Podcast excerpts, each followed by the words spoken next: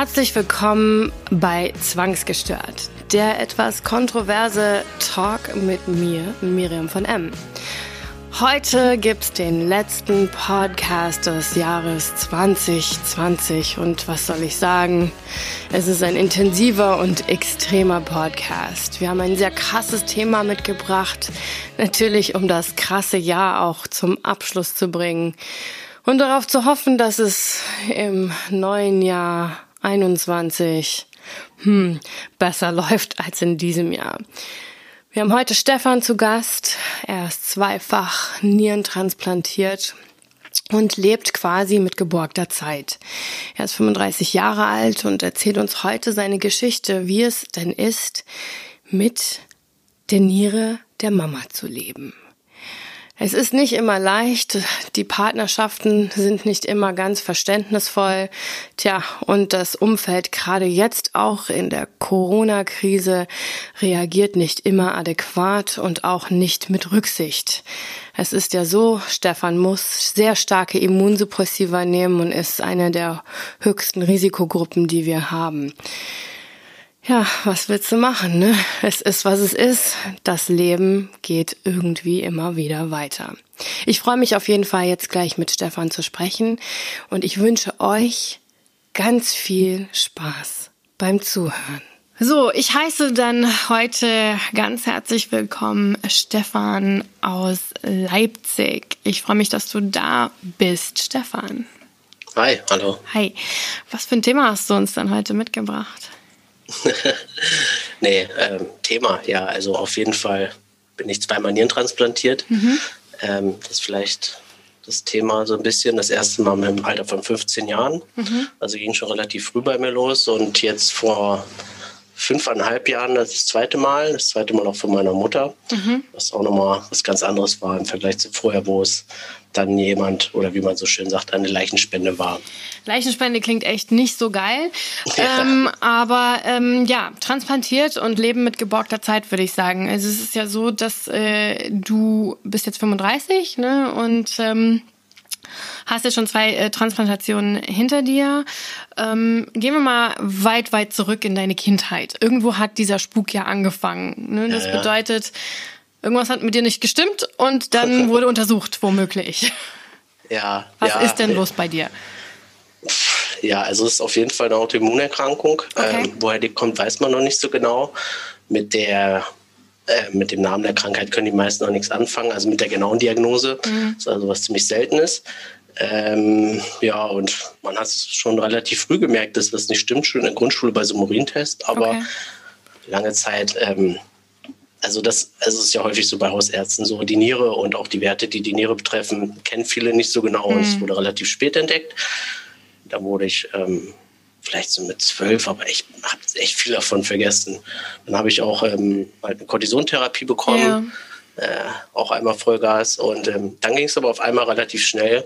Also es war irgendwie sehr schnell, dass das äh, Kalium so hoch war, okay. was Herzrhythmusstörungen auslösen kann und genau, ja, ja. Ja, okay. Und das, das, das ist, das ist, ähm, also, hattest du Herzrhythmusstörungen?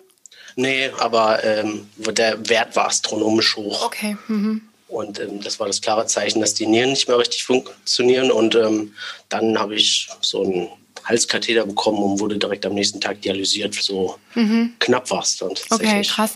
Das bedeutet also, ähm, hattest du sonst irgendwelche Symptome, dass du irgendwie eingeschränkt warst, so dass du denkst, oh, mir geht's nicht gut oder keine Ahnung? Nee, das ist ja das Tückische an dieser Krankheit, was auch das große psychische Problem mhm. an dieser Krankheit ist. Du merkst es erst, wenn es zu spät ist. Also okay. klar, du kannst Blutdruck messen, du kannst dein Gewicht ähm, wiegen, um zu gucken, ob du Wasser einlagerst. Du ja. kannst so ein paar Sachen machen, aber das sind alles so solche Indikatoren, die hm. so vieles sprechen können. Können und alles Mögliche dann auch eigentlich ja, ja. sein. Ah, verstehe, okay. Also man kriegt es nicht raus, auch nicht mit den Laborwerten oder so, erst wenn es spät ist. So, dann warst du, okay, du hast dann war eine Dialyse bekommen. Dialyse ja. kennen wir ja eigentlich alle so, jeder hat schon mal darüber, was drüber gehört. Ähm, mhm. Wie war das denn für dich? Das ist ja auch mit extrem viel, wie soll ich sagen, Aufwand verbunden. Du bist ja einige Stunden dann an der Maschine dran ne? und ähm, dann ach, ist man auch meistens ein bisschen groggy und fühlt sich nicht ganz so fit. Äh, ja, was ging dir da durch den Kopf, wo, du gerade noch eigentlich ganz gesund warst und da hier mit äh, als junger Kerl da rumgesprungen bist und jetzt auf einmal sollst du Dialyse machen?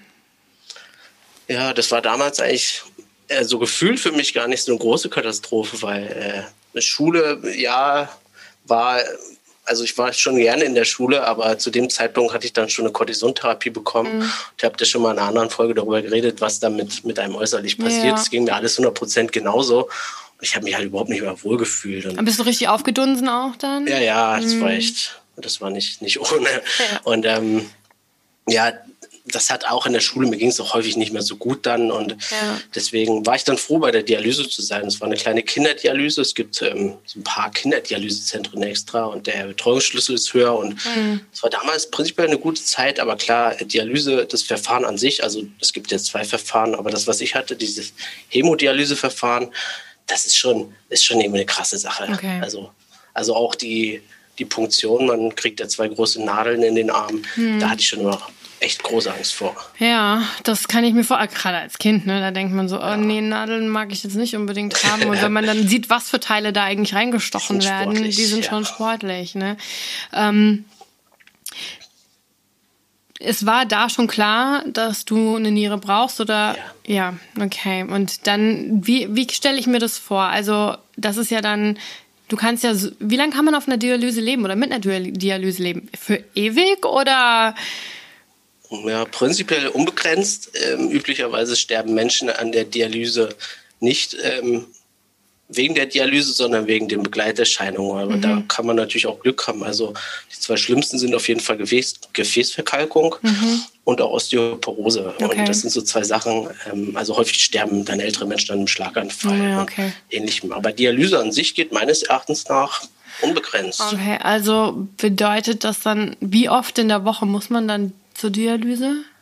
Also bei dem Hämodialyseverfahren dreimal die Woche, oh, okay. vier bis fünf Stunden. Übel. Und, ja, ja, das, das ist, also das Schlimmere für mich war dadurch, dass die Nieren natürlich nicht mehr funktionieren. Mhm. Ähm, muss man, scheidet man ja nichts mehr aus. Also die komplette Ach, Flüssigkeit bleibt im Körper. Okay. Und dieses äh, Trinkregime, äh, 500 Milligramm oder Milliliter äh, Wasser am Tag, inklusive Müsli, oder was. Ach, mehr was durftest auch, du dann gar nicht zu dir nehmen? Nee, genau. Okay, Sonst ähm, wird die Herzbelastung relativ hoch auch. Okay. Und ähm, das, das ist, war richtig hart. Also das, da habe ich echt gelitten. Das glaube ich. Ey, wenn im Sommer ja. heiß und Durst und so, ne? richtig. ne? Ich meine, das ja. Gefühl ist ja nach wie vor da, dass du das möchtest. Richtig.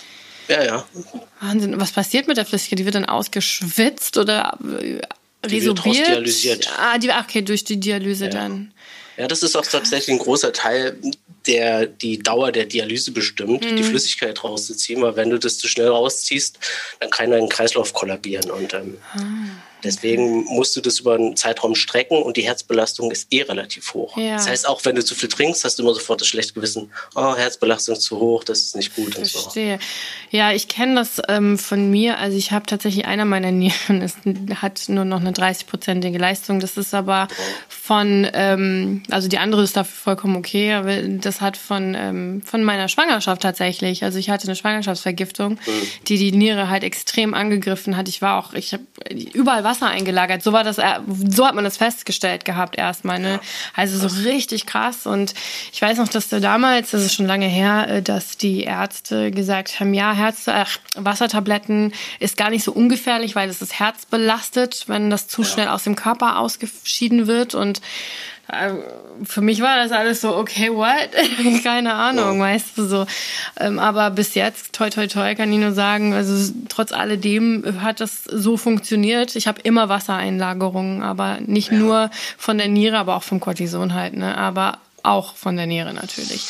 Das aber also ja, ja, aber schon, das ist schon seit über 20 Jahren jetzt. Ja. Und ähm, Deswegen weiß ich das schon so ein bisschen. Allerdings ähm, finde ich das halt auch immer so krass, weil man hat ja so, man denkt gar nicht weiter. Okay, die Niere funktioniert nicht, aber es gibt ja so viele Begleitsachen, wie du schon sagtest, ja. die dazukommen.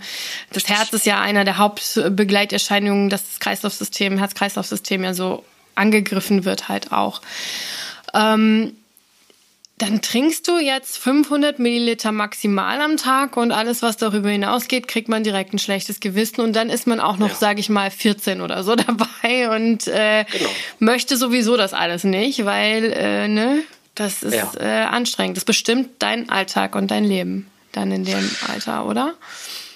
Ja, ich hatte damals riesiges Glück. Also ich war nur viereinhalb Monate an der Dialyse. Das mhm. ist wirklich auch die große Ausnahme und heute auch nicht mehr weiter vorstellbar ähm, weil einfach die, die Bedürftigen für Organe ähm, einfach größer sind und ja. auch weniger gespendet wird.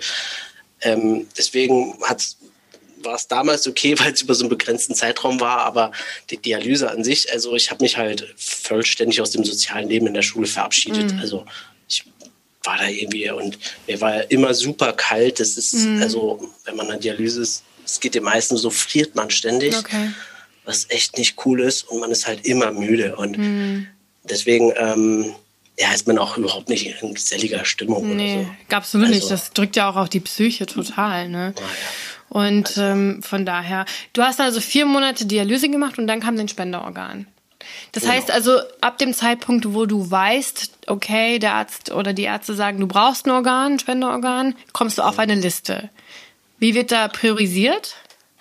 Ähm, also du kommst auf die Liste ab dem ersten Dialysetag. Ja. Ähm, Kinder bis, bis zum Alter von 15 haben dann Bonus und ähm, die Liste, das ist so ein europäisches Verfahren und in Holland ähm, gibt es da ein Ranking, wie genau der Algorithmus da ist oder wie das da gemacht wird. Ich habe keine Ahnung, okay. Ähm, weil da auch extrem viele Faktoren zusammenhängen, auch an Alter, was für eine Blutgruppe man mhm. hat und so weiter und so fort. Ähm, es gibt auch noch eine Dringlichkeitsliste, die ja. werden dann bevorzugt. Aber äh, ja, nee, ab ersten Dialysetag und dann wartet man einfach auf den Anruf und muss natürlich immer in der Nähe der Klinik sein, sonst geht einem das Organ. Dann kriegt es jemand anders, ganz platt gesagt. Und das, ähm, dieses, dieses Verfahren, also dann stirbt jemand und dann gibt es ein Match, das heißt Blutgruppe und alles passt zusammen und dann wirst du angerufen womöglich und dann geht alles so zack, zack, zack, oder? Ja, das muss dann so schnell wie möglich gehen, ja. Ähm, kurzer Einwurf nur, heute muss, heutzutage muss die Blutgruppe schon gar nicht mehr stimmen. Ach, ist die das so, ja? machen echt Fortschritte, ja. Krass. Nee, aber das damals, das ging dann alles wahnsinnig schnell. Also das, ähm, bei der zweiten Transplantation war es ja eine Lebensspende, da war alles super ähm, geplant wahrscheinlich, abgestimmt ja, ja. und mhm. geplant, aber das da, das ist dann einfach nur ein Film, der abläuft und okay. man, man kriegt das nicht so mit, man lässt es nur so über sich geschehen und die, die richtigen Erinnerungen setzen dann wieder in, ja. dem, in der Notfallstation ein. Hattest du Angst? Ja, ich war schon wahnsinnig nervös und ängstlich, weil ja ist ja keine schwierige Operation und so, aber ähm, es ist halt ein neuer Lebensabschnitt. Man weiß, das ist jetzt gerade wichtig. Mhm. So. Ja, auch wenn man erst 15 ist. Ne? Ja, klar. Wie ja. haben deine Eltern mit deiner Diagnose um, wie sind die damit umgegangen? Wie war die Stimmung zu Hause? Ich weiß gar nicht, wie die das so aufgefasst haben. Ich weiß nur, dass, dass der Umgang ganz schön anderer war. Also meine Mutter hat sich 100% reingehängt. Mhm die hat mich auch immer zur Dialyse gefahren und die war immer für mich da und das, das war damals, also ist mir jetzt ein bisschen peinlich zu erzählen, aber es hat mir damals total geholfen, wenn sie halt, wenn die mich punktiert haben. Mhm. Das, ich habe immer die Hand meiner Mutter dabei gehalten und sie dann in dem Moment gedrückt und mhm. das war halt so das Ritual. Aber also warum halt peinlich? Das muss dir gar nicht peinlich sein. Ich meine, ja, du bist immer noch das Kind. Ne? Also egal, ja, ob du erwachsen bist oder nicht. Ja, damals war ich schon 15. Also. Jo, aber also sorry, ich würde heute dann, wenn ich ein gutes Verhältnis zu meiner Mutter hätte, würde ich auch noch heute die Hand meiner Mutter halten wollen. Ja. ja also das äh, ist absolut, ähm, absolut nicht verwerflich. Ne? Also, ja. also war sie eine große Stütze für dich. Du hast Geschwister? Ja, Ja, zwei Schwestern. Und wie war das für die so? Weil du warst ja dann doch derjenige, der natürlich, war, oder sagen wir mal nicht natürlich, aber wahrscheinlich mehr Aufmerksamkeit bekommen hat. Ja, das haben meine Eltern aber, also es war auch eine psychologische Betreuung mit bei dieser ja. Kinderdialyse und ähm, die hat meine Eltern auch so ein bisschen gecoacht natürlich ja.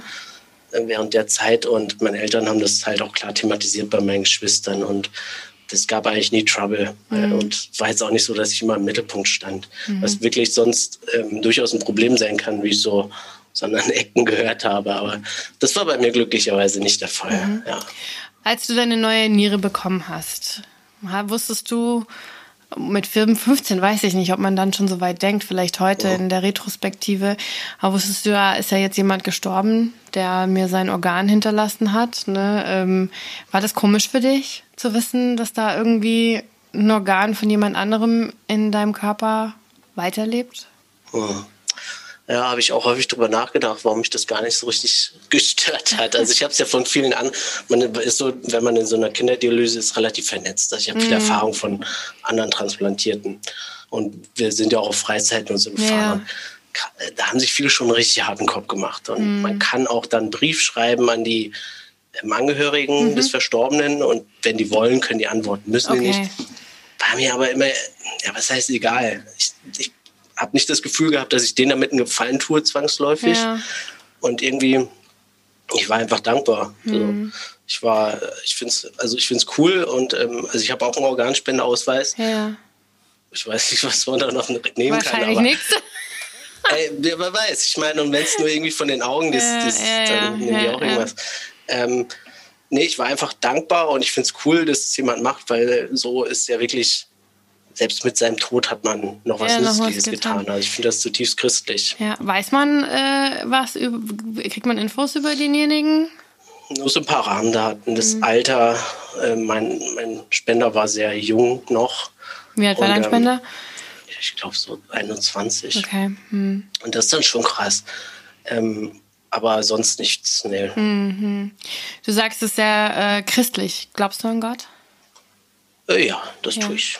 Also ich bin auch damals tatsächlich, meine erste große Wanderung war ja der Jakobsweg, also mhm. der Nordweg an der Nordküste. Und das war schon unter dem, also ich hatte mir Pilgern vorgenommen. Mhm. Das war jetzt nichts, ich wollte pilgern. Okay.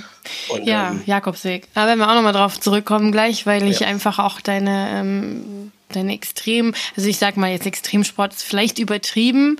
Ja. Extremsport für deine körperliche Konstitution, würde ich es mal einfach so sagen. Also von außen betrachtet. So äh, rein objektiv gesehen, du siehst es mit Sicherheit anders, weil du eigentlich ganz normal leben möchtest, denke ich, wie jeder andere auch auf dieser Welt. Ähm, du hast dann, du kriegst dieses Organ, hat sich dein Leben dann verändert? Also auch inwiefern, du konntest auf jeden Fall, musstest du nicht mehr zur Dialyse, du musstest aber ab dem Tag mit Sicherheit noch mehr Medikamente zu dir nehmen, also wahrscheinlich auch Immunsuppressiva und Co. Genau. Hat natürlich die Nachwirkung oder Nebenwirkung, dass man relativ häufig krank wird, weil man einfach auch kein gutes Immunsystem mehr hat. Wie, wie bist du mit dieser Situation umgegangen? Hast du dann gedacht, jetzt lebe ich erst recht und mache alles ähm, mit dieser neuen Niere? Oder was gab es da Defizite? Erzähl mal. Ja, es ist ein Unterschied wie Tag und Nacht. Also mhm. ähm, gerade für jemanden, der jung ist und der vielleicht auch noch unterwegs sein möchte, ist es einfach das Beste, wenn sie also geht es einfach wieder gut. Ja. Also was ich vorher meinte, dass, dass man ständig friert und so mhm. und dass man immer müde ist, ist eine ständige Belastung jeden ja, Tag. Ja, ich war so dünn wie mein Leben nicht mehr. Ich habe zehn Kilo weniger gewogen wie jetzt. Okay. Und ähm, ja, man hat sich selber nicht wohlgefühlt und man musste so viel Zeit unter der Woche immer da sein, was den Tag bestimmt hat. Und das war ja auf einmal alles weg. Mhm. Von daher, ja, die Medikamente, das ist den Preis auf jeden Fall wert. Ja. Und Dialyse ist, also ich kann ja immer nur von der Hämodialyse reden, ne? Das ist eine wirklich üble Sache. Also, das ist wirklich nicht cool. Es ist jeden Tag einfach nicht cool. Und ähm, man hat das natürlich irgendwie akzeptiert, dass es Leute jetzt so viele Jahre machen, weil, es hier, kein, weil hier keine anderen Lösungen gefunden werden. Aber jeder Tag ist scheiße. Mhm. Und ähm, da ist Transplantation ist einfach, ja, dann geht das Leben nur los. Ja, absolut. Dann habe ich das dann auch so äh, umgesetzt. Ähm, ja, was natürlich nicht immer gut war, aber das gehört dann irgendwie dazu. Also, also exzessiv gelebt.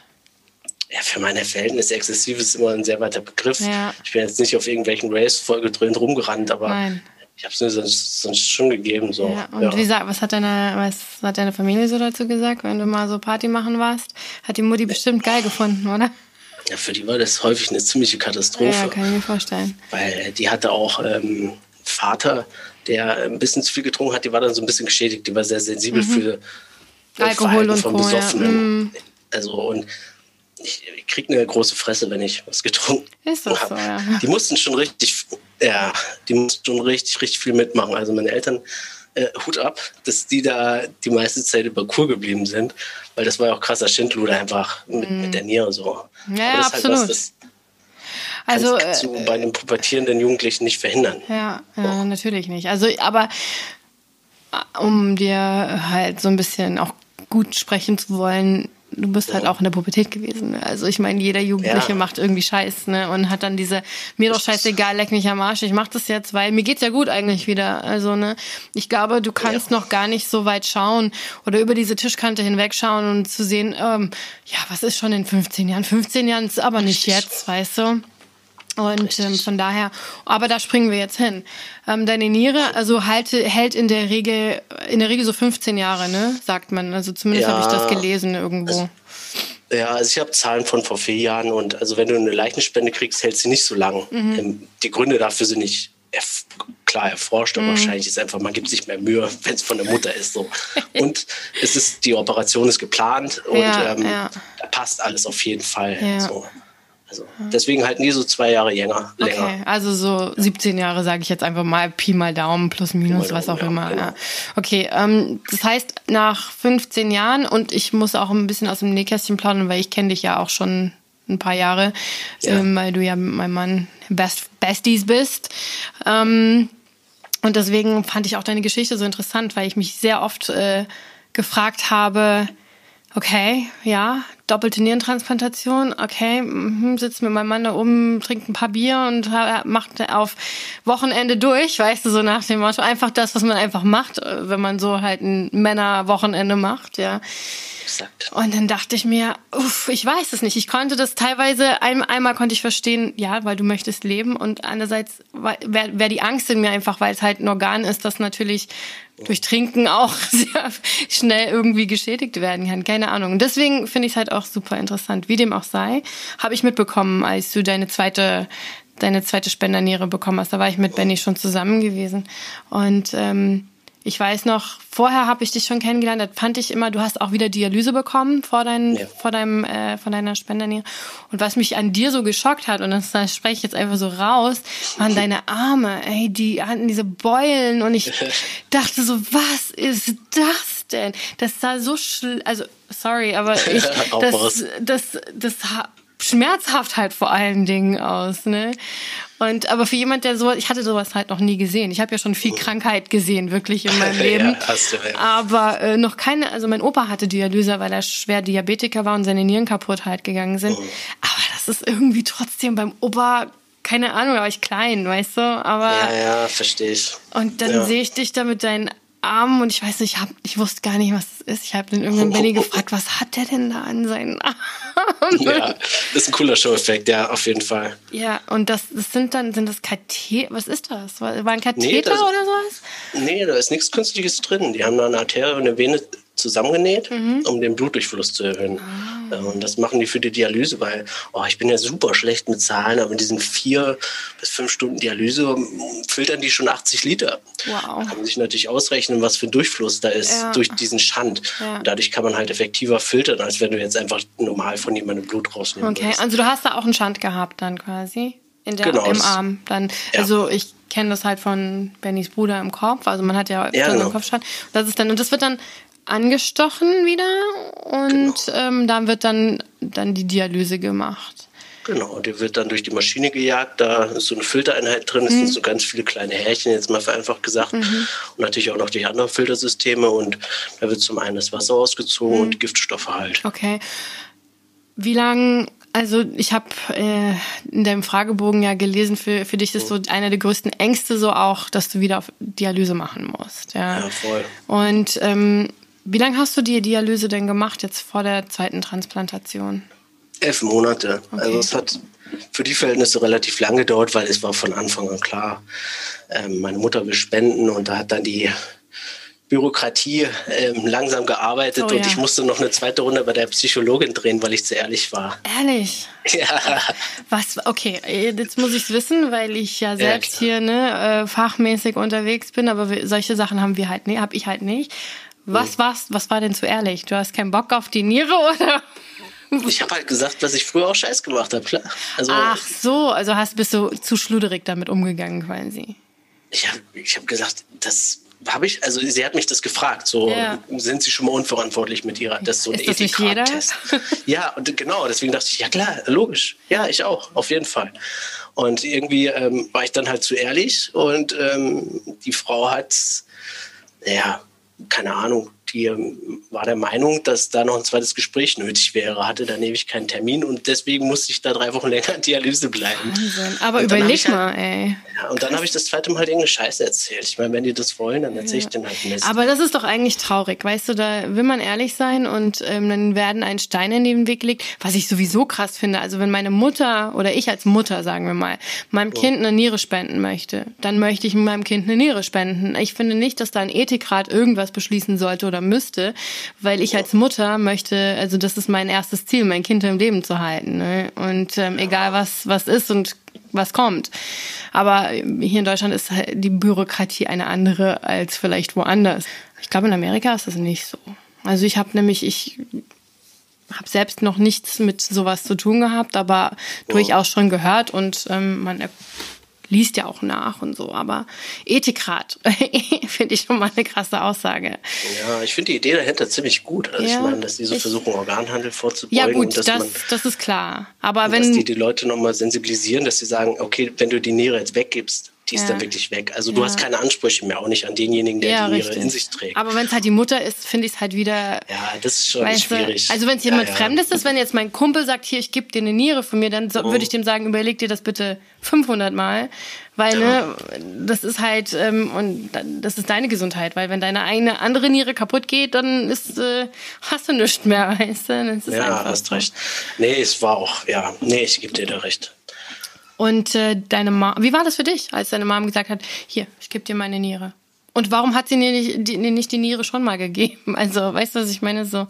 Oder ja, ging das noch Eltern, nicht, weil du noch zu klein und jung warst? Nee, meine Eltern haben das ähm, ziemlich einfach durchgerechnet, haben gesagt, jetzt wo er noch keine 15 Jahre ist, also ich habe die kurz vor 15 habe ich die ersten Nierenprobleme bekommen, mhm. nehmen wir den Kinderbonus noch mit, die Wartezeiten ah, ja. sind nicht mhm. so hoch. Mhm. Und beim zweiten Mal spenden wir dann. Mhm. dadurch, dass mein Vater jetzt auch paar Vorerkrankungen mittlerweile hat, die, mhm. die nicht mehr zum Spenden befähigen, war das für die beiden relativ klar. Und das haben die mir auch immer gesagt, deswegen war es für mich nicht überraschend. Ähm, mhm. Aber ja, ist natürlich dann trotzdem nochmal ein krasser Moment, wenn es dann konkret wird. Ne? Wenn man weiß, okay, jetzt ist es soweit, jetzt wird deine Mutter deinetwegen aufgeschnitten und mhm. wer weiß, kann ja was passieren. Ja, ja, klar. Und hast du intensiv mit deiner Mom darüber gesprochen, so im Vorfeld und gesagt, hier, ähm, überleg dir das und das und das, weißt du so, keine Ahnung. Nee, nee. ich glaube, also ich wusste einfach, wenn ich an ihrer Stelle wäre, würde ich es auch machen. Mhm. Weißt? Deswegen war es irgendwie, für sie war es klar, für sie war es Selbstreden. Und ich glaube, sie hatte da auch mit meinem Vater drüber geredet und es war, ja, weiß nicht. Nee, da musste nicht mal viel zwischen uns geredet werden. Es mhm. war so eine abgemachte Sache. Sehr einfach. schön. Und ähm, das funktioniert. Ich glaube, äh, du hattest anfangs so eine leichte Abstoßreaktion gehabt, ne? wie ich das so mit dachte man, dass es vielleicht sogar in die ja. Richtung geht. Ne? Zumindest habe ich das irgendwie mitbekommen. Was denkt man da so? Hast, du hast, man hat ja konstant Angst, dass der Körper das fremde Organ abstößt. Und dann? Was ist dann? Dann geht's wieder Dialyse und der ganze Klimat fängt von vorne an, oder was? Ja klar, also das ist, also ich meine, um die Ärzte sagen, das ist unwahrscheinlich, das passiert nicht so häufig und eine Abstoßung, da hat man schon noch ein paar Waffen dagegen. Mhm. Aber das sind meist ziemlich banale Waffen wie, oh, du hast Probleme, dann schießen wir ein ganzes Immunsystem ab. So, dann, dann, kommen halt die anderen Sachen, weißt du, so. Ja, das sind dann so Effekte, die daraus entstehen, aber ähm, ja, ja, und ähm, äh, ja, das ist die Angst, die einen immer begleitet. Mhm. Und das ist immer, das ist auch diese, diese psychische Belastung, die irgendwie schwer, schwer zu greifen ist mhm. oder auch schwer zu erklären ist und die auch schwer Leute verstehen können, die solche Probleme noch nicht hatten oder niemand in dem Umfeld haben, weil Richtig, ja. das trägst du immer mit dir und du weißt, es ist unwahrscheinlich, aber vielleicht bist du nächste Woche in Dialyse und dein Leben ist im Arsch. Wie häufig also, so denkst du daran? Halt. Oh, das ist phasenabhängig. Also ich habe halt manchmal so krasse Durchhänger, wo so eine Woche einfach dann man einfach den Blues hat mhm. und das geht mir natürlich so wie jedem anderen auch. Und ja, solche Fragen stellen sich ja gerade so, wenn man an seine Zukunft denkt und mhm. sich überlegt, wie viel Zeit hast du noch gutes Leben? Also ich stelle das jetzt halt so mit meiner Erfahrung, da andere Leute kommen ganz hervorragend an der Dialyse zurecht. Gerade ältere Leute lieben, lieben den Dialyse. Rhythmus. ja. Naja, naja die kriegen ein Käffchen ja, ja, klar. und es wird gefragt, wie es denen geht und so. Für die ist das super. Sitzen sie da und werden betüttelt so ein bisschen. Ja, und, und was, Leute, die ein super geregeltes Leben haben, die, mhm. Die kriegen das alles eingetaktet. Es gibt auch Nachtdialysen und so, aber für mich ist es halt nichts. Echt? Nachtdialyse, das heißt, du schläfst ja. dabei oder was? Dann, ja, genau. Okay. Da gibt es halt nur in richtig großen Städten. Mhm. Da war ich damals nicht in Münster. Und deswegen, viele kommen damit zurecht, aber für mich, also ich habe es körperlich nicht so gut verpackt. Ich bin auch echt nicht so konsequent, was so das Trinken angeht. Es fällt mir wahnsinnig schwer. Und ähm, ich bin halt auch gern, ich mache gern so Urlaube, wo man halt abseits der Zivilisation unterwegs ist. Mhm. Das geht gar nicht dann. Okay. Ähm, jetzt haben wir ja so ein bisschen über so Familie, da ist ja offensichtlich ein hervorragender Zusammenhalt und finde ich auch ähm, ganz, ganz klasse. Ähm, auch das Verständnis natürlich, man wächst ja miteinander da irgendwie rein, denke ja. ich. Und auch die Verbindung wahrscheinlich zwischen äh, Mutter und dir ist durch das Ganze wahrscheinlich noch in, enger geworden, äh, vielleicht sogar als vorher. Definitiv. Jetzt gehen wir mal so auf die Freunde und Partnerschaften um. Da ist es ja wiederum anders. Also da, ich glaube, da gibt es verschiedene Kategorien von Menschen, die ich ja selbst auch in meiner eigenen äh, Krankengeschichte erlebt habe. Da hast du die guten, verständnisvollen und die, die überhaupt nichts Exakt. verstehen und Absolut. die, die überhaupt rücksichtslos sind. Und das ist halt, finde ich, immer so ein extremer Kampf. Weil oh. eigentlich ist es anstrengend, ne? Man möchte eigentlich einfach nur, ach, denkst du noch halt die Fresse einfach, weißt du, so ich. Ja. Äh, einmal hat man schlechte Tage, dann heißt es, okay, heute äh, hast du einen schlechten Tag, warum? Gestern nicht so gut. Du siehst doch oh. gar nicht krank aus, Mensch. Wie kann es dir ja. denn schlecht gehen? Du siehst, du siehst voll gesund aus. Was ist da los? Weißt du, und das, sowas finde ich immer unfassbar anstrengend, ja. weißt du, nur weil du nicht krank aussiehst, heißt noch lange nicht, dass du ein Riesenpaket mit dir jeden Tag rumschleppst. Äh, nur ja. hockst halt nicht in der Ecke und holst rum oder legst dich ins Bett und wartest, bis es vorbei ist. Wie erlebst du diese Sachen, dieses, dieses, ja. weißt du, du siehst doch gar nicht krank aus. Warum mhm. stellst du dich so an? Oder hey, pff, was ist da los? Die Rücksicht ist einfach nicht die, die sie sein sollte, weil man einfach mal nicht was sieht, weil du halt gelernt hast, über viele, viele Jahre hinweg mit so einer Krankheit zu leben und einigermaßen normal zu leben. Das willst du ja auch. Aber trotzdem gibt es Tage, wo es einfach nicht geht, so wie ja, ne, ja. erwartet wird. Ähm, wie empfindest ja. du das? Wie empfindest du das, wenn du diese Rücksichtslosigkeit zum Beispiel am Arbeitsplatz oder ja. ganz besonders jetzt in der Corona-Krise? Ich meine, hallo, also das ist, du bist immunsuppressiv Nummer eins, ja, also ähm, wenn du dann, keine Ahnung, Ärzte ohne Masken, ähm, dann irgendwelche rücksichtslosen Arbeitskollegen, denen doch scheißegal ist, ob sie einen Schnupfen haben oder vielleicht Corona, dann trotzdem auf die Arbeit rennen. Ja. Oder ähm, wenn du hörst, es gibt jetzt eine neue Mutation, die 70 Prozent ansteckender ist, weißt du, da denkst du so, holy shit, weißt du? Ja. Ja, also erstmal zu den Freunden von gerade noch. Ähm, also was für mich echt ein sehr einschneidender Moment war, so generell, als mir echt kacke ging. Also mhm. als ich mhm. meine zweite Niere verloren habe. Das war eine ganz, ganz schlimme Zeit für mich, weil ähm, ich hatte mich damals von meiner ersten richtigen, richtigen Freundin getrennt und im Zuge dessen habe ich auch die Niere verloren. Also äh, oh. Psychosomatik. Das okay. war ganz, ganz schlimm für mich. Es war der erste große riesen Liebes Liebeskummer. Und ja. ich habe halt total abgekackt. Ich hatte dann auch eine Mittelohrentzündung und dann war ich im Krankenhaus, Abstoßung, dann ging es noch zwei Wochen und dann war so richtig, richtig hin die Niere. Und das ging, das war schrecklich einfach alles. Und mhm. in solchen Momenten merkst du dann einfach, wer für dich da ist und wer mhm. nicht. Und auch wenn Leute dich besuchen, weil das, das ja der Anstand gebietet, sonst mhm. mal sich melden. Dann bleib lieber weg, echt. Ja, dann merkst du halt ganz schnell, wer von sich redet und nur so ein paar Alibi-Fragen mhm. stellt und wer ernsthaft Sorge um dich mhm. hat. Und das war so ein Moment, wo ich dann echt knallhart einfach meinen Freundeskreis neu geordnet habe. Mhm. Und deswegen, was so das Umfeld angeht, ich habe ich halt meine Kontakte sehr begrenzt und versuche echt nur mit coolen Leuten rumzuhängen. Ja. Und deswegen, wo du gerade Arbeit sagtest, das, da kannst du es halt nicht. Ne? Nee. Da kannst du nicht aussuchen. Und das ist schon, schon also die Rücksichtslosigkeit ist, ist schon heftig. Ähm, die Leute scheißen schon ziemlich drauf. Und nehmen Mundschutz in deiner Gegenwart ab. Und du hast ja auch, was du gerade andeutest mit dem Arzt, war ein Kardiologe, ein Herzarzt, der der den nicht getragen hat und dafür auch noch irgendwelche Gründe vorgetragen hat. Also ich habe ihn nett gefragt und man ist einfach fassungslos und man ist einfach erschüttert, wie, wie, ähm, wie Leute einfach, das ist so eine Kleinigkeit und mhm. deswegen. Das ist mini, ein Läppchen machen. vorm Gesicht. Ne? Ja. Und das auch nur, wenn jemand anders vor dir ist oder in deiner ja. Nähe ist.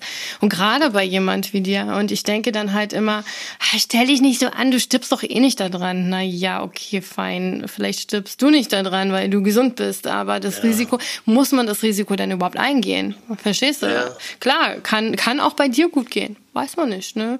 Kann aber auch gar nicht gut gehen. Und das ist, dann hat man so sein Leben lang hart gekämpft, um am Leben zu bleiben, mit zwei Nieren und Immunsuppressiva und Dialysen und hin und her. Und dann aus Rücksichtslosigkeit wegen anderen Menschen verliert man dann vielleicht sein Leben. Und das finde ich, das kann einfach gar nicht sein. Das kann, das ist für mich undenkbar. Geht nicht in meinen Kopf. Sowas. Ja, mich macht es auch echt wütend. Ja. Also weil die wissen es auch noch. Ich meine, Leuten auf der Straße draußen, die einfach aggro sind, weil sie mit dem Leben nicht klarkommen, ja. da weiß man halt, das sind Opfer. Aber ja. bei den Arbeitskollegen, die wissen, die um ein Wissen, also die wissen das schon alle mehr oder weniger, dass da was ist und dass ich da schon immungeschwächt bin. Ich habe jetzt auch mein eigenes Büro, also das mhm. ist ja mhm. schon ziemlich klarer Indikator dafür. Ja.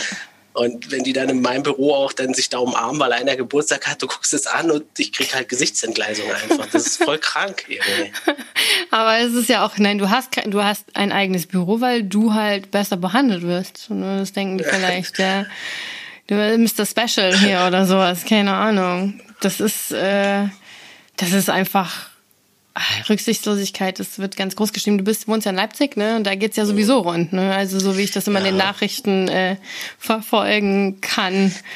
Ja, ja, ja. Ähm, die Sachsen, ja, weiß auch nicht. Also da gibt's ja gerade die wildesten Theorien, dass ähm, auch da, wo mehr AfD gewählt wird, sind die Leute auch resistenter gegen Regeln. Ist in der Tat so, ja. Und ähm, da werden natürlich nach Gründen gesucht, vor allem weil die Sachsen sich im ersten Lockdown ja noch richtig abgefeiert haben. Weil sie so gut davongekommen sind. Ja, ne? ja, genau, und jetzt das.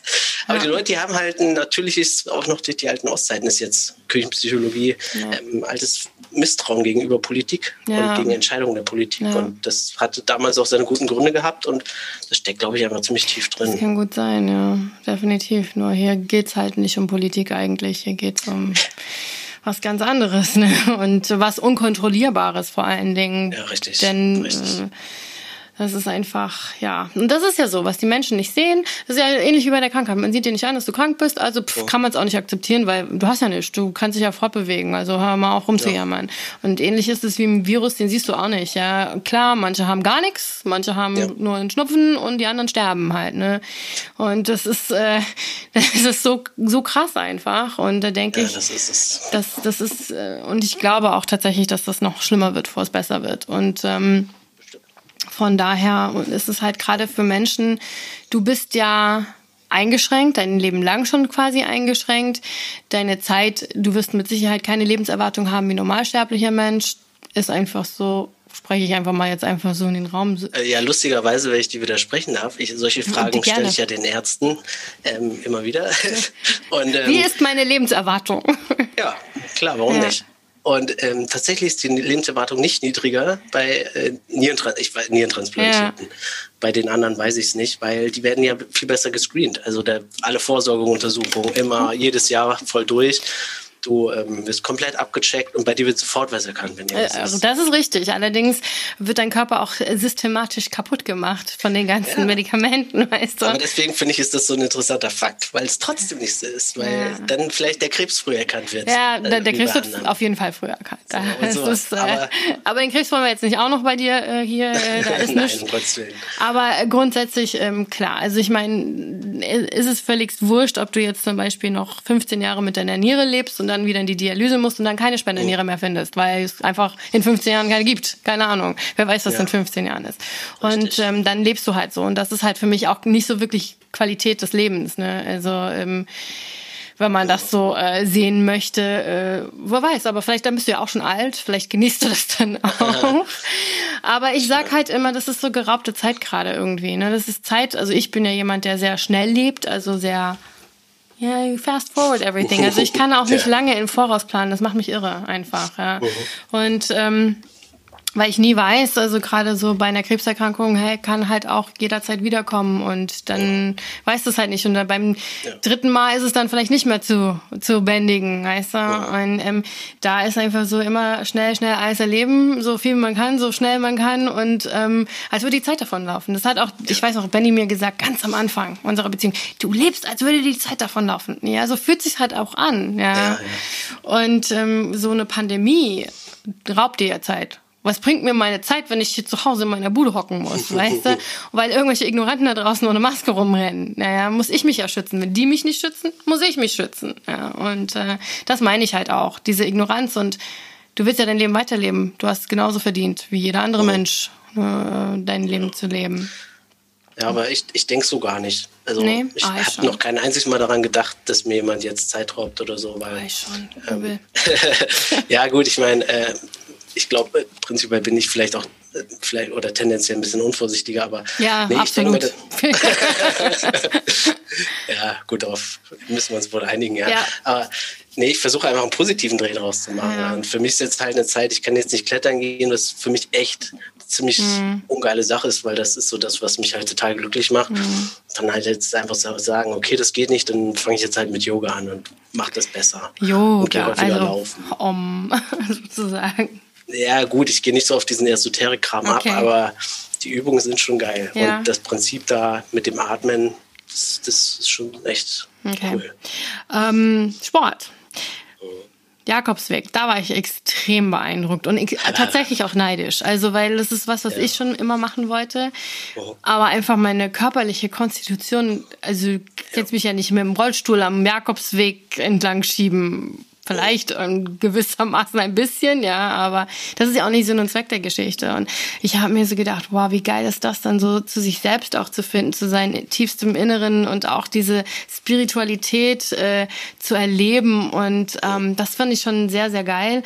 Und gleich im Atemzug dachte ich, holy shit, der ist doch hier Nieren transplantiert und dann macht er diese krassen Sachen. Solche Dinge machst du aber, ne? Du gehst wandern, krasse Wanderungen. Du wolltest, glaube ich, auch äh, jetzt, wenn die Krise nicht gewesen wäre, wolltest du nicht nach irgendwie Südamerika oder sowas oder irgendwo hin? Ja, also ich wollte ja. auf jeden Fall auch einen langen Trail, also einen Weg in, in Nord, also in den USA laufen, mhm. ja, so eine Süd-Nord-Durchquerung. Oh, ja, yeah, das ist ein großer nice. Lebenstraum, ja. Das klingt echt geil. Und dann läufst du einfach, ja. Also das ist ja. einfach.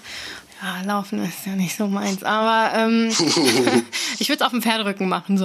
ja, ähm, aber glaubst du manchmal, also das ist ja schon extrem, also extremer für jemand, der halt äh, schon körperlich eingeschränkt ist und durchaus schon einiges mitgemacht hat. Ähm, wie reagiert dann so jemand auf dich, wenn du sagst, das meine ich ja, nicht ernst nehmen. Hier geht er auf dem Jakobsweg, aber hier will er auf krank machen. Was denn jetzt? Krank oder nicht krank, weißt du? Oh ja, da reagieren die Leute verschieden. Ne? Es gibt manche Leute, die sagen, das ist schon richtig unvernünftig mhm. und einem so vorschreiben wollen, was man mit der Krankheit zu machen hat oder nicht zu machen hat und sich irgendwie zum Richter erheben. Solche Leute hasse ich echt derbe. Also, ja, die bügel ich einfach ab. Mhm. Und bei anderen bringe ich sonst einfach nur einen Spruch. Ich sehe es gar nicht ein, mit denen darüber zu diskutieren. Ich sehe es auch nicht ein, dass ich mich dafür irgendwas rechtfertigen muss. Weil die Leute haben halt in der Regel keine Ahnung davon. Ja und die wollen einfach irgendwie dir nur irgendwas vorschreiben. Es war auch damals auf dem Dorf, also ich bin auf dem Dorf groß geworden mhm. in Thüringen. Hast du, hast du mal ein Bier zu viel getrunken, hieß es. Ja, äh, super, was du mit deiner Niere machst. Und das nächste Mal ähm, haben sie gesagt, ja, willst du nichts trinken? Trink doch mal was. So, und du ja, merkst einfach, ja. die, die, labern immer Scheiße. Mhm. Von naja, auf die muss man gar nichts geben. Ist mhm. mir voll egal. Mhm. Also, nee, ich mache das, also wenn ich denke, dass ich das schaffen kann, dann probiere ich es. Und mhm. man muss natürlich ein, zwei mehr Exit-Optionen mehr im Kopf haben. Und man muss auch so ehrlich zu sich selbst sein, wenn es nicht geht, zu sagen, es geht nicht. Also okay. das ähm, ist ja so der schmale Grad, auch gerade bei, bei, bei so großen Zielen, die man mhm. sich setzt. Und da gehört auch eine sehr gute Körperwahrnehmung dazu. Hast du schon mal das Gefühl gehabt, muss. ich kann nicht, ich kann nicht mehr? ja, gute Frage jetzt. Mhm. muss ich überlegen. Du musst auf jeden Fall ehrlich antworten. Äh, sagen wir mal so, ähm, das ist etwas, woran ich arbeite, weil es gab häufig Situationen, wo mein Körper gesagt hat, ich kann nicht. Mhm. Aber ich habe es dann trotzdem gemacht. Und das, da versuche ich gerade von wegzukommen. Mhm. Also man wird ja auch nicht, nicht äh, jünger Richtig, und ja. man reflektiert mehr Dinge und ich versuche das schon. Hast du das vielleicht auch irgendwie so ein bisschen dadurch irgendwas versucht zu kompensieren? Ist scheißegal, ich mach das jetzt trotzdem. Ich zeig dir jetzt, scheißegal, ob du willst oder nicht, Körper, klar. ich mach das jetzt. Fick dich, ja. so nach dem Motto. ja, ja auf jeden ja, Fall, klar. Ich weiß es noch, das war ja mit dieser Ex-Freundin, wo nachher auch meine Niere verloren gegangen mhm. ist ich glaube, als wir wandern waren, ich wollte sie beeindrucken, wir waren in Irland halt mhm. zwei Wochen mit dem Zelt wandern, aber im März, es waren echt harte Bedingungen, es mhm. war oh nicht ohne. Also für mich eine große Spaßtour.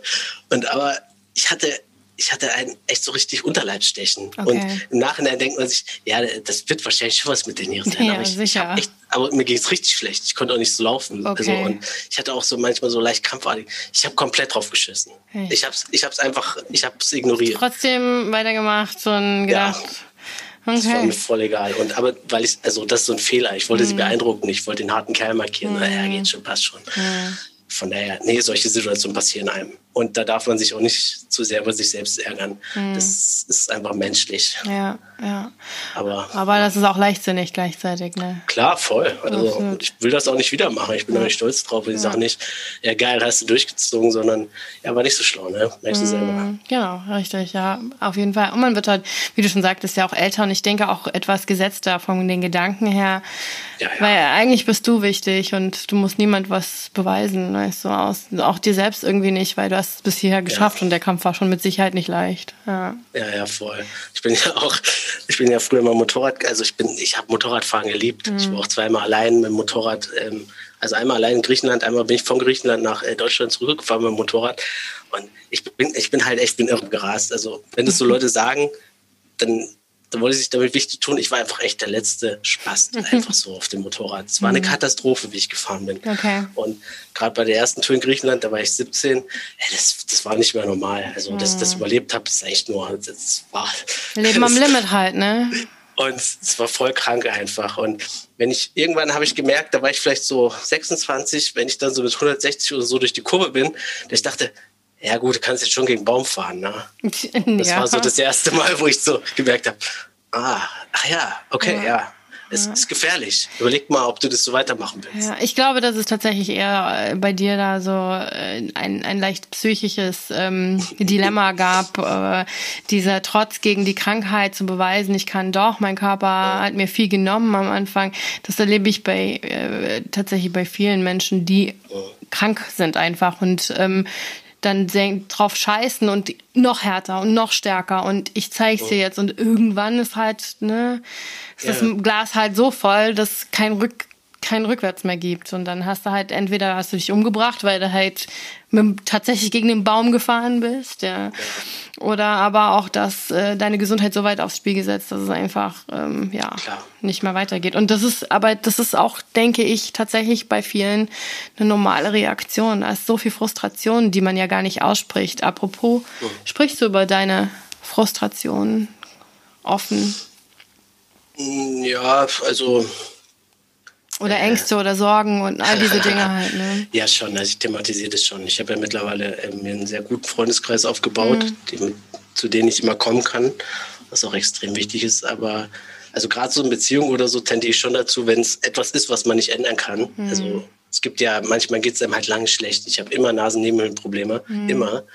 Und irgendwann redest du halt nicht mehr drüber und sagst nicht, wenn es dir schlecht geht, weil du kannst ja nichts ändern an der Situation. So, ja, richtig, genau. Und dann, dann das war manchmal so der Vorwurf, dass ich dann einfach nichts sage. Mhm. Und äh, anstatt einfach mal zu sagen, wie es mir geht. Mhm. Aber prinzipiell habe ich da keine Probleme mit, würde ich mhm. einfach mal so behaupten. Kommen wir mal auf das Thema Partnerschaft, weil wir ja mhm. eben hast du eine große Liebe, deine erste große Liebe, der du es beweisen wolltest und danach war deine Niere kaputt. Exakt. Also hast du quasi deine Niere für sie geopfert. Das ist ein krasser Liebesbeweis. Ne? Also, Chapeau, so ist Chapeau, es. Ja. Genau. Ähm, nein, aber ernsthaft, also ähm, du hast ja gerade eine relativ lange Beziehung hinter dir, ne? Eine längere Beziehung. Wie sieht eine Beziehung äh, oder anders formuliert äh, der Alltag mit jemand aus, der transplantiert ist, der deine Vorgeschichte trägt? Worauf muss, mich, muss, muss ich mich als Partnerin bei dir einstellen? Ich, ich sag mal so, das ist ja das Krasse irgendwie an der Krankheit. Die geht es eigentlich gut. So, mhm. was ich auch ganz zu Anfang meinte, geht es eigentlich gut und du merkst auch nicht, also du kannst dein Leben ja mehr oder weniger normal leben. Mm. Ich muss mehr trinken, ich muss regelmäßig zum Arzt mm. und ich muss Medikamente nehmen. Das ist sehr, sehr wichtig, dass man die pünktlich nimmt. Aber sonst ist ja nichts so krass im Argen. Von daher, man kriegt das so nach und nach mit. Und die Dimension wurde meiner Ex-Freundin bewusst, als sie das erste Mal meinen Medikamentenschrank gesehen hat oder, oder halt den Arm. Mhm. Äh, ich hieß übrigens, in meinem ersten Nebenjob hatte ich den Spitznamen die Ader. Fand ich auch gut. ja, sehr gut. ja, insgesamt, deswegen ist es eher, als Paar blickt man eher so in die Zukunft. Mhm. So, wie wird's, und da haben beide Angst einfach, okay. weil sie nicht wissen, was kommt und ähm, wie wird's und ähm, das, das war, glaube ich, so die große Frage, die so ein bisschen über uns beiden geschwebt hat, wie das wäre, wenn, wenn ich jetzt echt, keine Ahnung, fünf Jahre in Dialyse muss oder länger. Ähm, da geht nichts mehr, ne? Da ist nicht mehr Reisen oder sonst irgendwas genau. Groß, ja. Und dann geht es mir auch schlecht, dann bin ich auch schlecht drauf mhm. und dann mhm. kann ich nichts mit dir unternehmen, alles anstrengend. Ich sage immer, mir ist kalt und ähm, da hatten wir beide Angst vor und das ähm, so ein unausgesprochenes Thema zwischen uns, auch gerade hinsichtlich Kindern oder so. Wie, genau, wie geht es überhaupt so? Ja. Also im Sinne von, bin ich überhaupt belastbar genug dafür? Ja, ja. Also, ja. Also ich weiß, dass ich das bin, aber ich glaube nicht, dass sie sich dessen immer sicher mhm. war. Oh. Verstehe.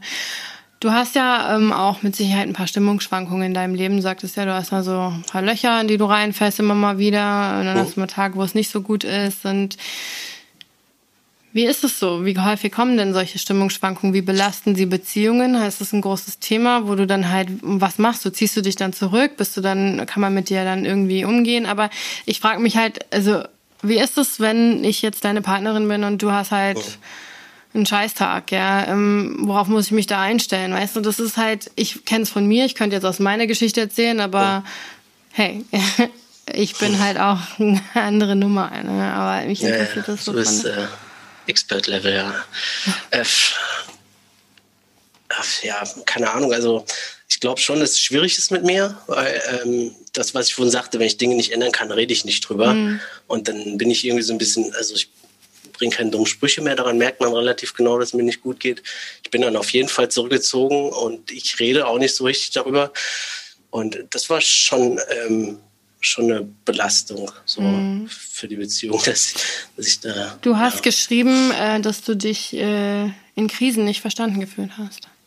Ja, schon. Also, wenn du eine Partnerin hast, und die, glaube ich, hatte ich, die, ja, das klingt jetzt ein bisschen blöd, aber mhm. so wo, noch nichts halt krasses, hast, ne? ja, wie, wo noch nichts Krasses im Leben passiert ist, so, wo noch nicht einmal richtige Scheiße am Start war, die vielleicht auch noch nicht so richtig rumgekommen mhm. ist, mal andere Städte ausprobiert hat und die relativ behütet aufgewachsen ist die kann sich überhaupt nicht vorstellen, was so eine krasse Lebenskrise ist, was das in einem auslöst, wie schlecht es einem geht ja, und ja.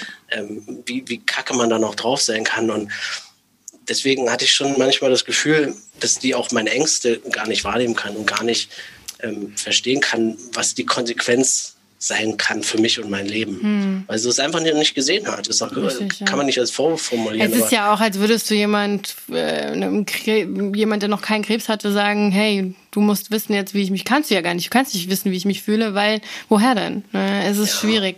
Das ist, glaube ich, auch ein ganz großes Thema, was, egal, egal was für eine Krankheit du hast, also chronische Erkrankung, ja da, diese Menschen werden dich nicht verstehen können, wie auch. Ich meine, ja. jemand, der das noch nicht erlebt hat, zum Glück für die halt, ne, ja. ähm, können das nicht, äh, können deine Ängste, Sorgen und Frustrationen, die du über 20, 30 Jahre mit dir rumträgst, halt nicht, nicht nachempfinden. Es ne? kann halt auch in die andere Richtung gehen. Also ich meine, die Partnerin macht sich ja auch Sorgen um einen. Ja, logisch, will ja auch, ja. dass einem gut geht.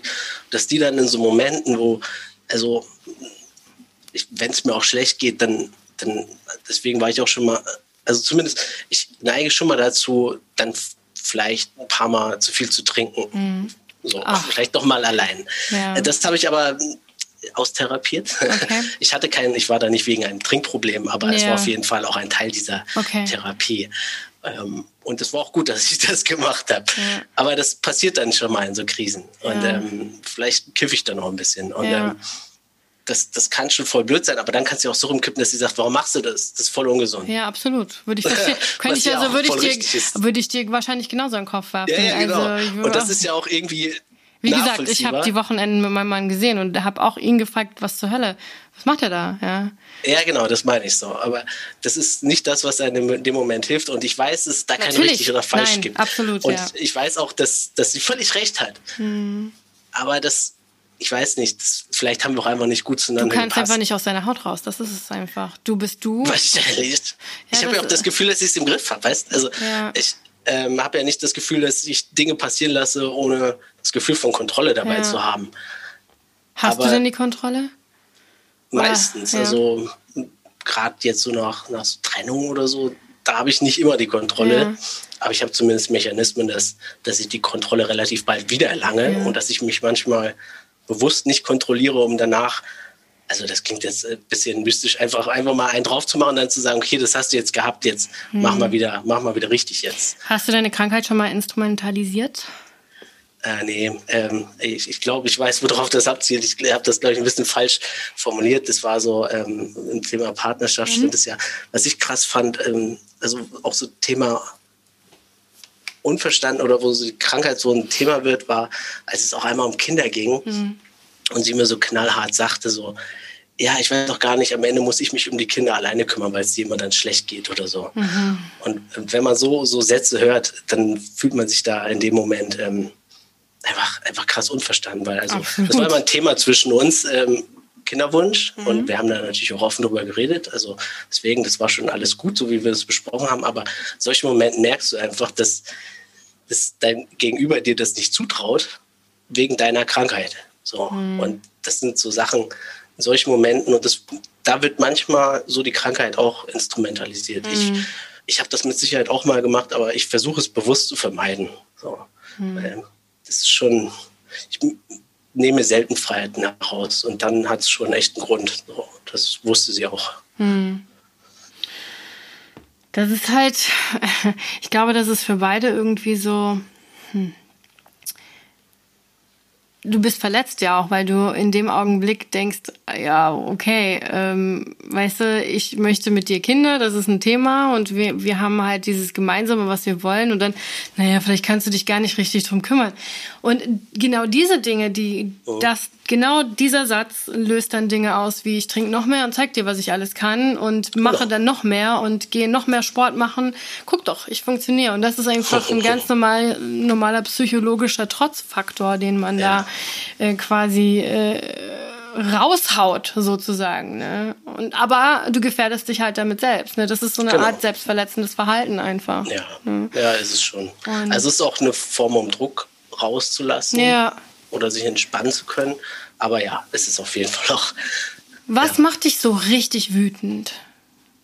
Ach ja, ähm, einfach wenn Menschen unfair zueinander sind oder wenn sie, wenn sie ähm, ja, einfach respektlos gegeneinander sind. Und im Hinblick auf die Krankheit macht es mich halt häufig wütend, was ich vorhin schon angedeutet habe, wenn irgendwelche Leute, die irgendwelche klugen Ratschläge geben wollen, die mhm. überhaupt gar keinen Plan haben. Ich habe noch diese Situation damals in Münster, da habe ich im Einzelhandel gejobbt, stand da mit meinem Kollegen und ich brauchte Eiseninfusion, weil mhm. mein Eisenwert zu niedrig war. Ja ich habe das halt erzählt, ich habe es ein bisschen ausgeschmückt, wie schön das ist mit, mit so einer Infusion, dass es ordentlich ballert und so, dass die Tabletten davor gegen abstinken. Mhm. Und da kam so eine, so eine Frau an, so eine ältere Mutti und meinte, ja, Sie können auch einfach rote Beete essen, das hilft genauso gut. und denkt sich im Moment, du bist einfach dumm. Das ist Bullshit-Bingo. Ja, du bist dumm. Und dann ärgert man sich danach, dass man nicht richtig unfreundlich zu der Frau war. Hm. Und einfach sagen will, du hast doch keine Ahnung. Ja.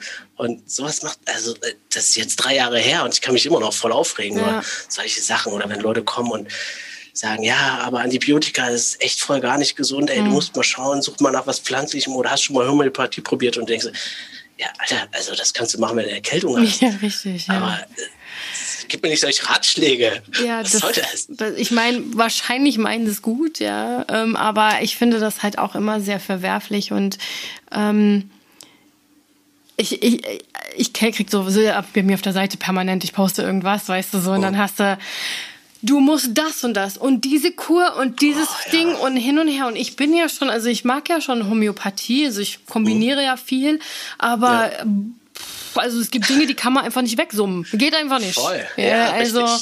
Sorry, läuft einfach nicht. Und ich find's halt ganz schlimm, dass die halt auf diese Dinge reinfallen, weil die ziehen denen das Geld aus der Tasche und letzten Endes bewirkt hat es nichts. Ich habe schon äh, Patienten von mir pleite ins Grab springen sehen, weil sie der Homöopathie mehr vertraut haben als der Schulmedizin. ne? Und äh, das ist einfach was, wo ich dann denke so, holy shit. ja, richtig. Be behaltet bitte eure guten Ratschläge. Ist ja nett gemeint und alles gut, aber mh, ich mache schon das, was ich kann. Ja, und Ja, das kann ich sehr, sehr, sehr nachvollziehen. Ähm, was ist deine, also du sagtest, hast mir im Fragebogen ja schon gesagt, dass du äh, Dialyse eine große Angst für, für dich ist, aber was ist, was ist so wirklich deine allergrößte Angst, dass die Niere wieder abgestoßen wird oder ist das noch nicht mal so das Thema?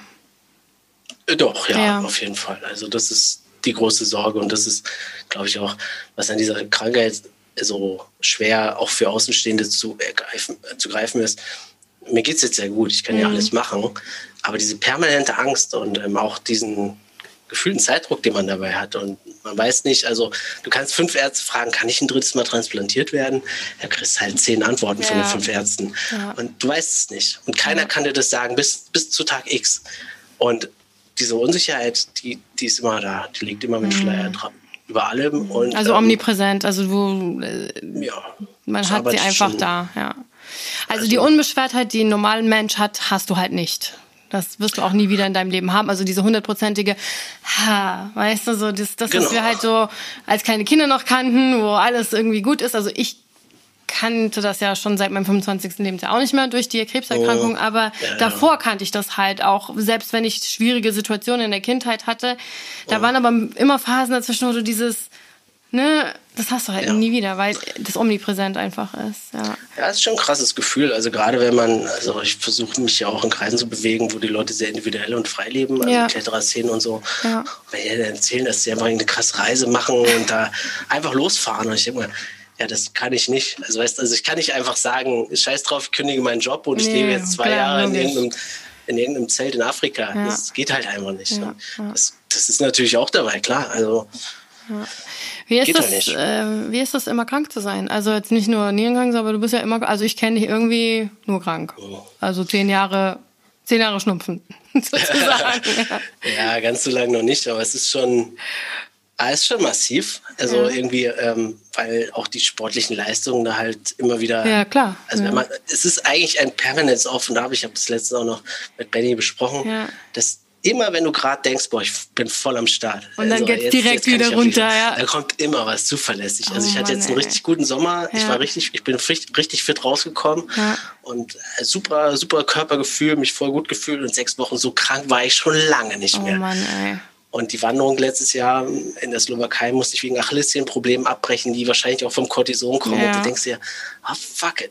Also irgendwas ist halt echt. Und je älter man wird, desto mehr wird Klar, es. kommen noch die normalen Alterserscheinungen und Co. dazu. nur halt schlimmer und schneller. Ich Ja. spüre halt alles viel direkter als alle anderen. Das ist es und das ist das, was mich also ich bin jetzt 43, ja und ähm, ich fühle mich und das ist kein Schmarrn. Ich fühle mich wie 53 vielleicht oder sogar noch älter und habe diese Alterserscheinungen halt auch, wo ich dann denke, really Echt jetzt? Also Jetzt vom schon. Kopf her, guck mich an, ich will das, ich will das nicht, ja. Ja, ja. Das macht unheimlich unzufrieden. Da kann ich auch sehr ungerecht dann werden, wenn ich so einen Tag habe, wo ich äh, wo ich nicht kann, wie ich will. Wenn ich nicht kann, wie ich will, wenn meine Gelenke wieder alle wehtun, was sehr häufig leider in letzter Zeit vorkommt, ähm, dann kriege ich, dann bin ich richtig, ich kann, kann dann zur Furie werden. Ich bin dann richtig agro, aber auch mit mir selbst und dann kommt jemand rein und dann wupp, wird er direkt angefahren, weißt du? Dann denke ich so, ich hatte ja, ich hatte dir ja schon im, im, im Vorgespräch quasi gesagt, ich habe manchmal wirklich, und das ist eigentlich ein schlimmes Gefühl, weil ich eigentlich sonst nicht so bin, Neid auf die, die gesund sind. Ja da. Ja, Mann, das geht mir auch so. Das ist so schlimm, wenn ich so gucke, der Benny rennt die Treppe hoch, blub, blub, blub, Weißt du, dann hat er zwar ein bisschen hier mit seinem Darm zu kämpfen und so, dann denke ich, ja. ich würde tauschen jeden Tag ja. dafür. Ich kacke auch 20 Mal am Tag, wenn es sein muss, ja. ja. Aber ich finde, so darfst du nicht. Also, nee, natürlich nicht. So. Aber das ist halt einfach so, wenn er sagt, komm, lass uns spazieren gehen. Und dann sagt er, du bist eh, du hast eh keinen Bock. Ja, klar habe ich keinen Bock, weil ich nicht kann, weil es mir weh tut. Ja, und ähm, das, ich glaube, also so, so, schlimm wie bei dir ist es bei mir halt nicht. Also ja. weißt, in deiner Du bist ja auch erst 35, warte mal, bis du 43 bist. Ey, mach mir keine Angst. Mit 35 also, war ich voll fit noch, ey. Ohne ah, Scheiß. Shit, mir hör auf. Ja. Nee, aber was ich meine, ähm, ja, also ich sag mal, ich habe immer schon gedacht, bei, bei meiner Krankheit, ich hatte echt viel Glück hm. im Verlauf dieser Krankheit. Also deswegen fühle ich mich auch geehrt, dass ich heute hier sein darf, weil insgesamt ja. finde ich schon, dass es mir Klar. blenden geht. Ähm, es gibt immer Leute, deswegen, denen geht schlechter. Also das ja, ist wenn ich ja. jetzt mit dir rede oder wenn ich das Interview auch mit dem Schmo und der, der anderen Dame, mhm. deren Namen ich vergessen habe, dann ähm, mit der Morbus Crohn-Erkrankung. Genau. genau. Das, mhm. dann denke ich mir, krass, krass, krass, krass. Und deswegen habe ich mir so gesagt, ich war immer super dankbar, dass es bei mir alles so gut gelaufen ist. Nee, aber ich weiß, dass es in deiner Situation schwieriger ist, weil du bedeutend mehr Probleme hast.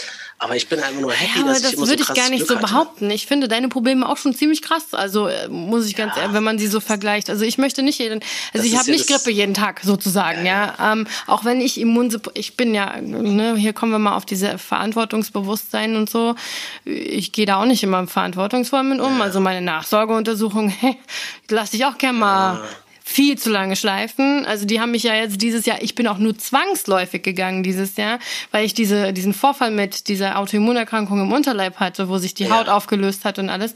Ja, blieb mir nichts anderes übrig. Ich musste gehen. Ich wäre sonst ums Verrecken nicht gegangen, weil ich einfach nach über 20 Jahren krank sein einfach keinen Bock mehr habe. Ich will nicht ständig zum Arzt rein. Ich will diese ganzen Dinge gar nicht mehr wissen. Ich, ich bin dummerweise jetzt in so einem Loch drin. Und dann denke ich so, wow, fuck, weißt du, eigentlich musst du, weil es macht es nur noch schlimmer nicht. Und dann hier meine Auti, äh, mein Immunsuppressiva, das MTX, was ich eigentlich regelmäßig einmal die Woche mir spritzen müsste, habe ja. ich dann irgendwann einfach abgesetzt, weil ich einfach keinen Bock mehr hatte auf die scheiß Nebenwirkungen. Es ist mir ständig ja. schlecht ging davon, weißt du? Ständig Übelkeit, ständig irgendwie das und jenes und dann hast du zwei, drei Tage das Gefühl, als hättest du die Grippe und die Woche, ich hatte da keinen Bock mehr drauf. Und dann denke ich, natürlich, hm, wenn du keinen Immunsuppressiva nimmst, dann wird deine Autoimmunerkrankung irgendwann ihr Ding verrichten halt. Ne? Und ähm, Ach, es ist einfach irgendwie alles so ein Fluch und Segen zugleich, weißt du? Du nimmst, wie du schon sagst, mit 35 habe ich noch drüber gelacht. Und alle haben gesagt, mach langsamer, Miriam, mach langsamer. Und ich habe gesagt, nee, mir geht's voll, mir ging's nicht gut, weißt du, aber mir ging's auch nicht so, so vielleicht wie du, ne? Ich habe mein Ding gemacht und hatte Phasen, wo es richtig geil war, dann mal vielleicht zwei, drei Tage nicht gut. Und dann so seit zwei Jahren, ey, ich kann mich an keinen Tag erinnern, wo es nicht irgendwas gab. Also es ist einfach so. Und dann dann, dann denkst du so, okay, ich habe gewusst, das wird irgendwann kommen, ja. aber ich habe nicht gedacht, dass es so schnell kommt. Du, du schiebst das dann weg. Auf einmal, dann kannst du es nicht mehr reinholen einfach. Ne? Und natürlich, der Benny, dein Partner, sagt dann, selbst dran schuld, ich habe sie gesagt, jetzt ist es so, wie es ist, ne? Oder geh zum Arzt, hätte mal, hetze, hetze, hetze. Hätte, hätte, oh. Fahrrad, äh, könnt auch, wenn jemand sagt, hätte.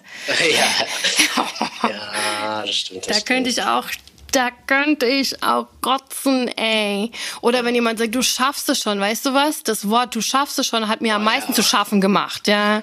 Das ist auch aus der äh, Psychotherapie, dieses jeder hat sein Päckchen zu tragen, das ist ein verbrannter Satz für mich, das geht gar nicht mehr. Kann nee. ich nur, das ist so. Und dann deswegen empfinde ich da ja. voll mit dir. Und ich finde, wie du schon sagtest, ja, dir geht's, du hörst Morbus Crohn und du hörst diese Krankheiten.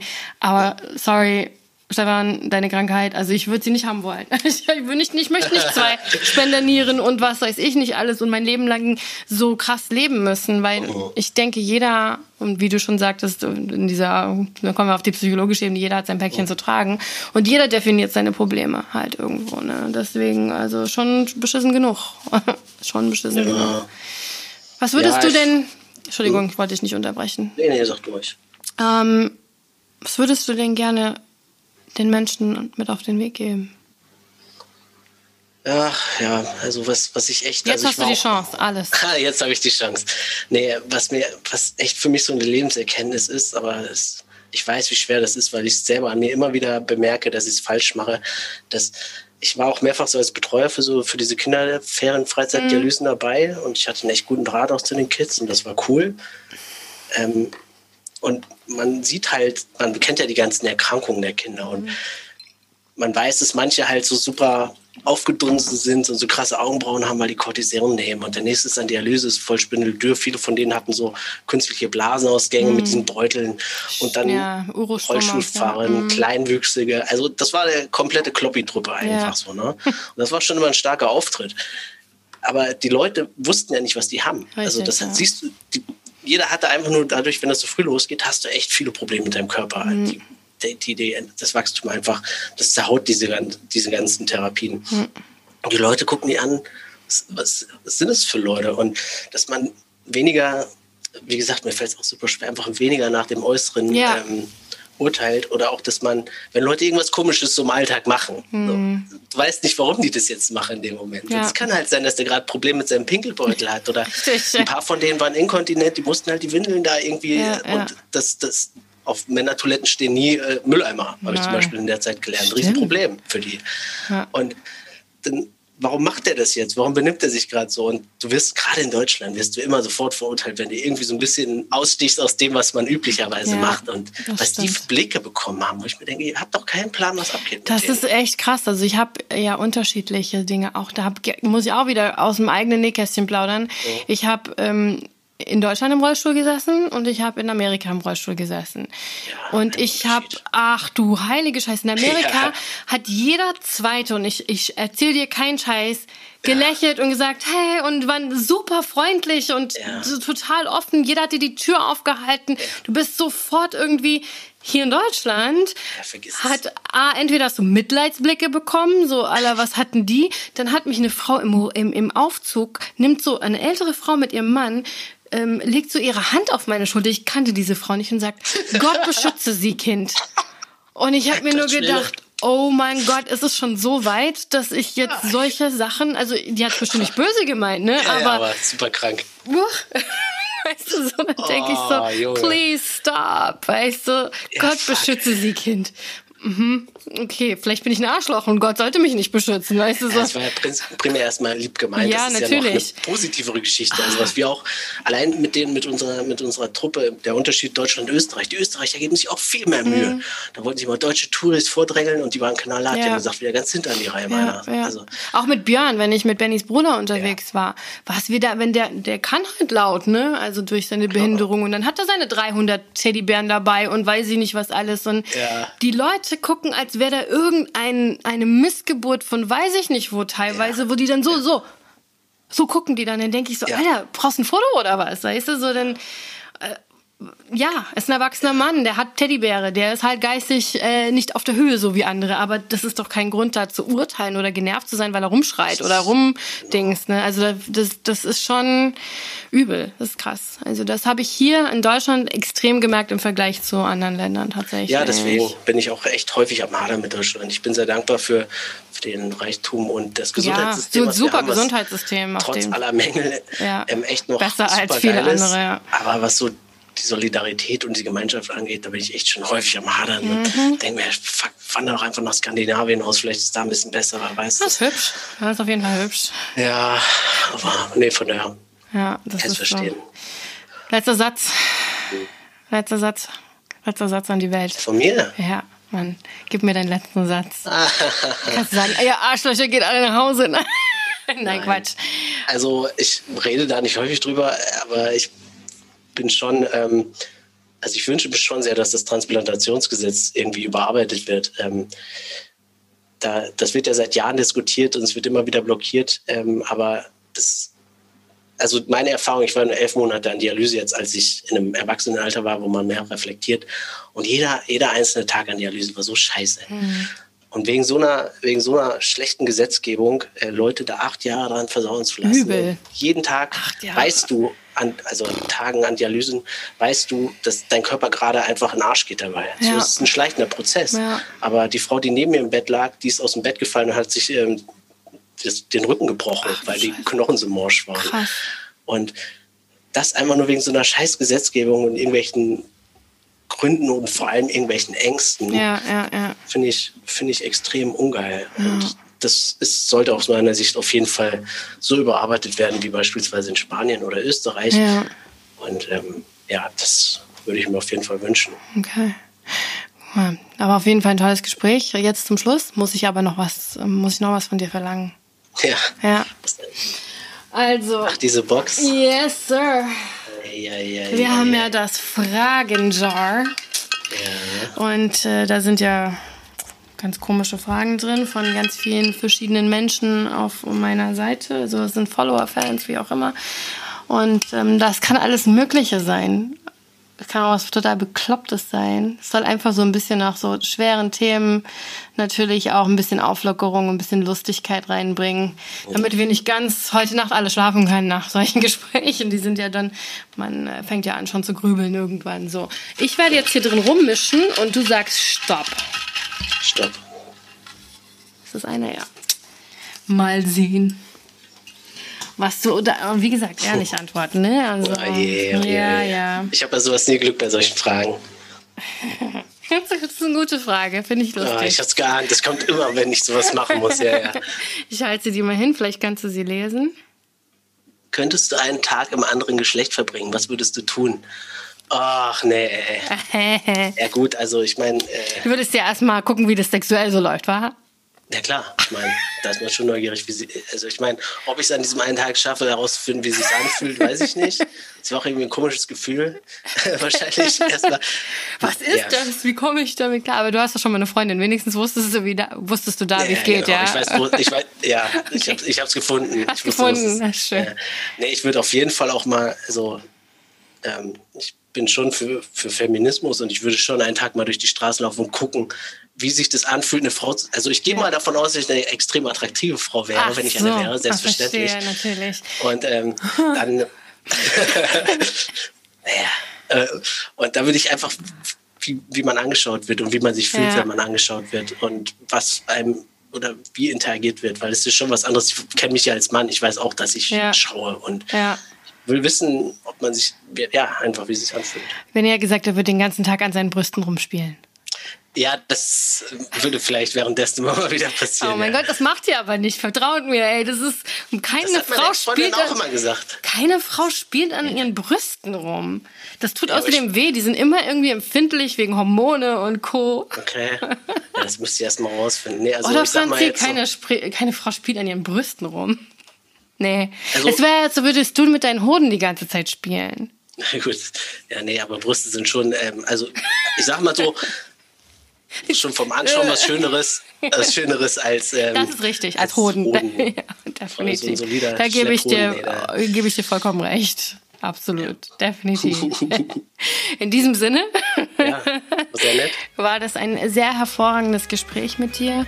Liebe Leute, Danke. wir haben hier ja durchaus die Themen, die sonst keiner wirklich so anspricht. Heute ging es um die Transplantation zweier Spendernieren. Ich wünsche mir, dass gerade auch in diesem Thema, was Organspende etc. angeht, einfach viel mehr Bewusstsein in die Menschheit gelenkt wird. Spendet eure Organe, holt euch einen Organspenderausweis. Es kann ein Leben retten und es kann wirklich, wirklich viel bewirken. Denn wie auch ähm, Stefan schon sagte, dann hat der Tod tatsächlich doch noch was Gutes mit sich gebracht im Schluss. In diesem Sinne war das der letzte Podcast für dieses Jahr. Liebe Leute, bitte passt auf euch auf. Schützt euch. Ich sage es immer wieder. Und bitte nehmt Rücksicht aufeinander. Denn wir leben alle gemeinsam auf diesem Planeten und haben alle das gleiche Anrecht auf Unversehrtheit. Und da heißt es, die Schwächeren müssen geschützt werden. Demnach möchte ich auch, dass ihr ins Jahr 21 gut reinrutscht, auf dass es definitiv besser wird als 2020. Ich wollte jetzt sagen, es ist nicht schwer zu toppen, aber ich halte lieber mal den Mund. Man weiß es ja nie. Ne? Deswegen sage ich, einen guten Rutsch, bleibt gesund und ich freue mich darauf, euch im nächsten Jahr wieder hier beim Podcast Zwangsgestört zu hören. Wir gehen jetzt erstmal zwei Wochen in Pause. Bis dann und tschüss.